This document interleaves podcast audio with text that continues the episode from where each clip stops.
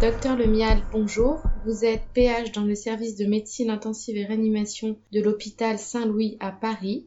Merci d'avoir accepté notre invitation pour répondre à nos questions sur l'insuffisance respiratoire aiguë du patient immunodéprimé. Quel bilan réaliser devant une insuffisance respiratoire aiguë chez un patient immunodéprimé? Alors bonjour. Alors le bilan qu'on réalise dans le cas d'une insuffisance respiratoire aiguë du patient immunodéprimé doit avant tout être clinique et basé sur le dossier. En fait, le principal moment est l'évaluation du dossier, notamment euh, du type d'immunodépression, puisque en fonction du type d'immunodépression, le risque bactérien, fongique ne sera pas le même. Pour donner un exemple, une leucémie aiguë myéloïde au diagnostic aura très très peu de risque d'avoir une infection fongique, contrairement à un malade qui a reçu euh, de multiples antibiothérapies ou une corticothérapie prolongée. Donc il est très important de regarder un peu tout ce que reçu le malade et de bien analyser le dossier pour pouvoir avoir une prise en charge euh, correcte. Ensuite, euh, il faut examiner le malade et regarder le délai par rapport aux symptômes. Évidemment, une détresse respiratoire en rapport avec un œdème euh, aigu du poumon aura un délai qui sera beaucoup plus court qu'une pneumocystose par exemple ou qu'une infection fongique invasive.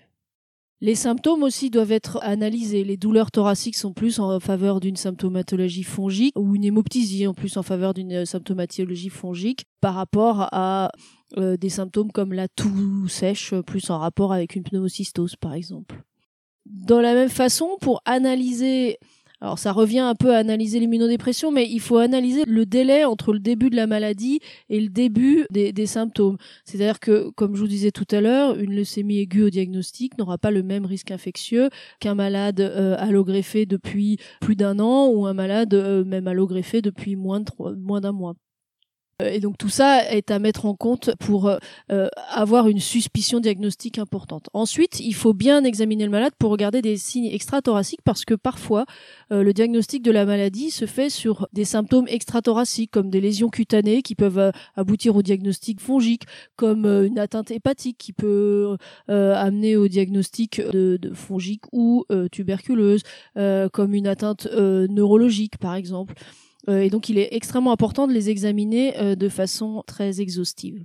Et enfin, dans le bilan, il y aura systématiquement une radio de thorax, évidemment, qui permettra de voir si l'atteinte est plurifocale, l'atteinte est diffuse ou s'il y a une atteinte pleurale associée, s'il y a des arguments pour de la surcharge ou pas, et puis un scanner thoracique qui sera assez facilement réalisé, alors qui n'a pas forcément besoin d'être injecté, qui peut être un scanner thoracique euh, juste du parenchyme. Il n'aura besoin d'être injecté que lorsqu'on aura une suspicion d'embolie pulmonaire. Enfin, les examens afin de diagnostiquer une atteinte euh, infectieuse, euh, les examens réalisés seront assez systématiquement non invasifs, donc euh, des hémocultures systématiques, au mieux un examen cytobactériologique du crachat si le malade peut cracher, un examen mycologique des crachats, une recherche de BK si le contexte s'y prête, et puis des recherches virologiques, alors que ce soit notamment en période de grippe des PCR nasopharyngés ou alors des recherches euh, de, sur des PCR nasopharyngés euh, multiplex qui permettent de diagnostiquer un certain nombre de virus, notamment le VRS par exemple, qui peut être qui peut être responsable d'atteinte euh, respiratoire assez grave chez l'immunodéprimé. De la même façon, on recherchera des euh, virus dans le sang avec des PCR virales, notamment le CMV qui peut euh, donner une atteinte pulmonaire très grave.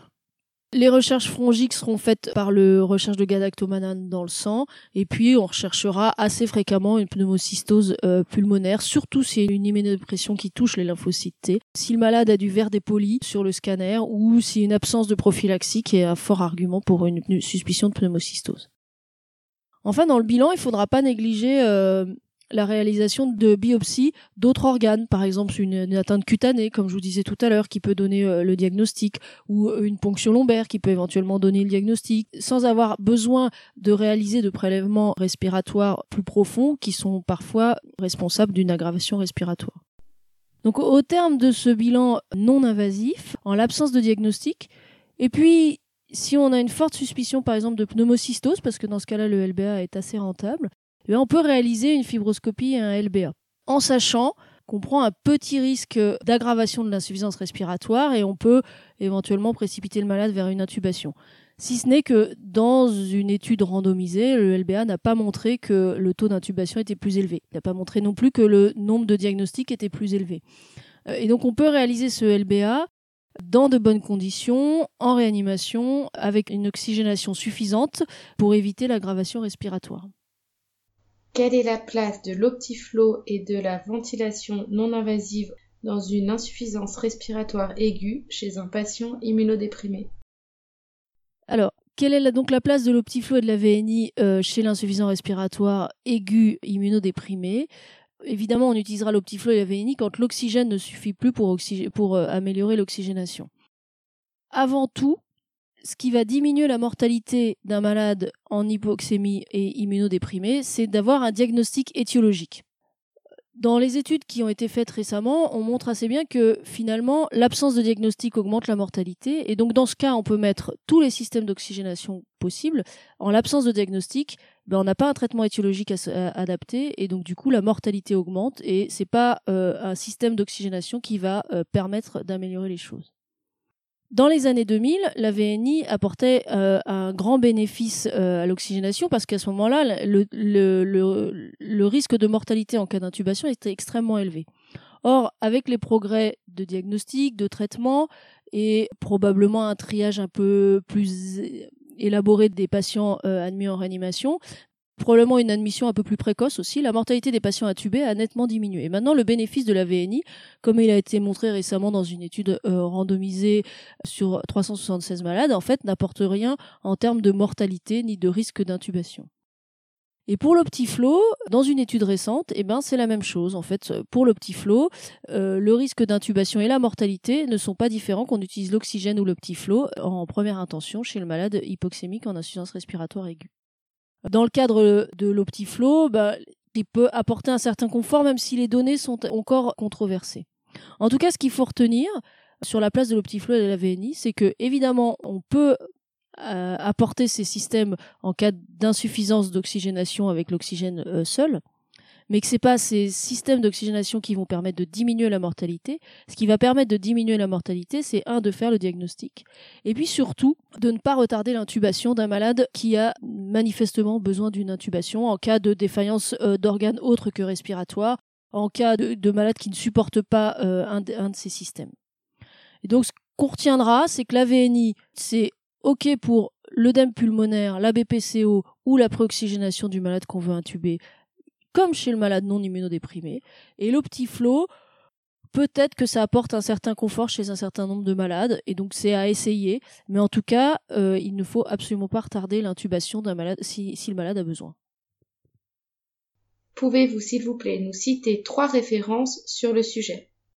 Alors pour le bilan étiologique, une des références importantes, c'est l'étude euh, Minimax euh, qui a été publiée en 2010 dans euh, l'AJRCCM euh, avec comme premier auteur Elie Azoulay, qui compare 219 malades randomisés entre un bras où ils ont une prise en charge non invasive exclusive et un bras où ils ont une prise en charge non invasive et un lavage cette étude montre qu'il n'y a pas de différence en termes d'intubation ni de nombre de diagnostics quand on rajoute euh, un LBA et que le LBA fait à distance du début de la prise en charge ne montre pas plus de diagnostics. Par contre, il serait probablement un peu plus intéressant pour les suspicions de pneumocystose. Une deuxième référence portante sur l'oxygénation, en fait, c'est l'étude euh, Ivnictus qui est sortie dans le JAMA en 2015 qui est une étude randomisée entre une prise en charge euh, avec de la VNI ou euh, de l'oxygène simple ou l'optiflow euh, chez des malades en insuffisance respiratoire immunodéprimée qui montre pas de différence significative en termes de mortalité et de risque d'intubation sur 376 malades.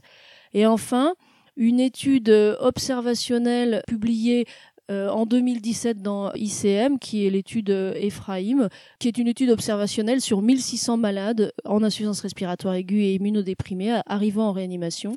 Et on montre dans cette étude que euh, la prise en charge d'oxygénation initiale n'influe pas sur la mortalité ni sur le risque d'intubation et puis un bilan exhaustif infectieux. Docteur Lemial, au nom de la commission jeune de la SRLF, je vous remercie d'avoir répondu à nos questions.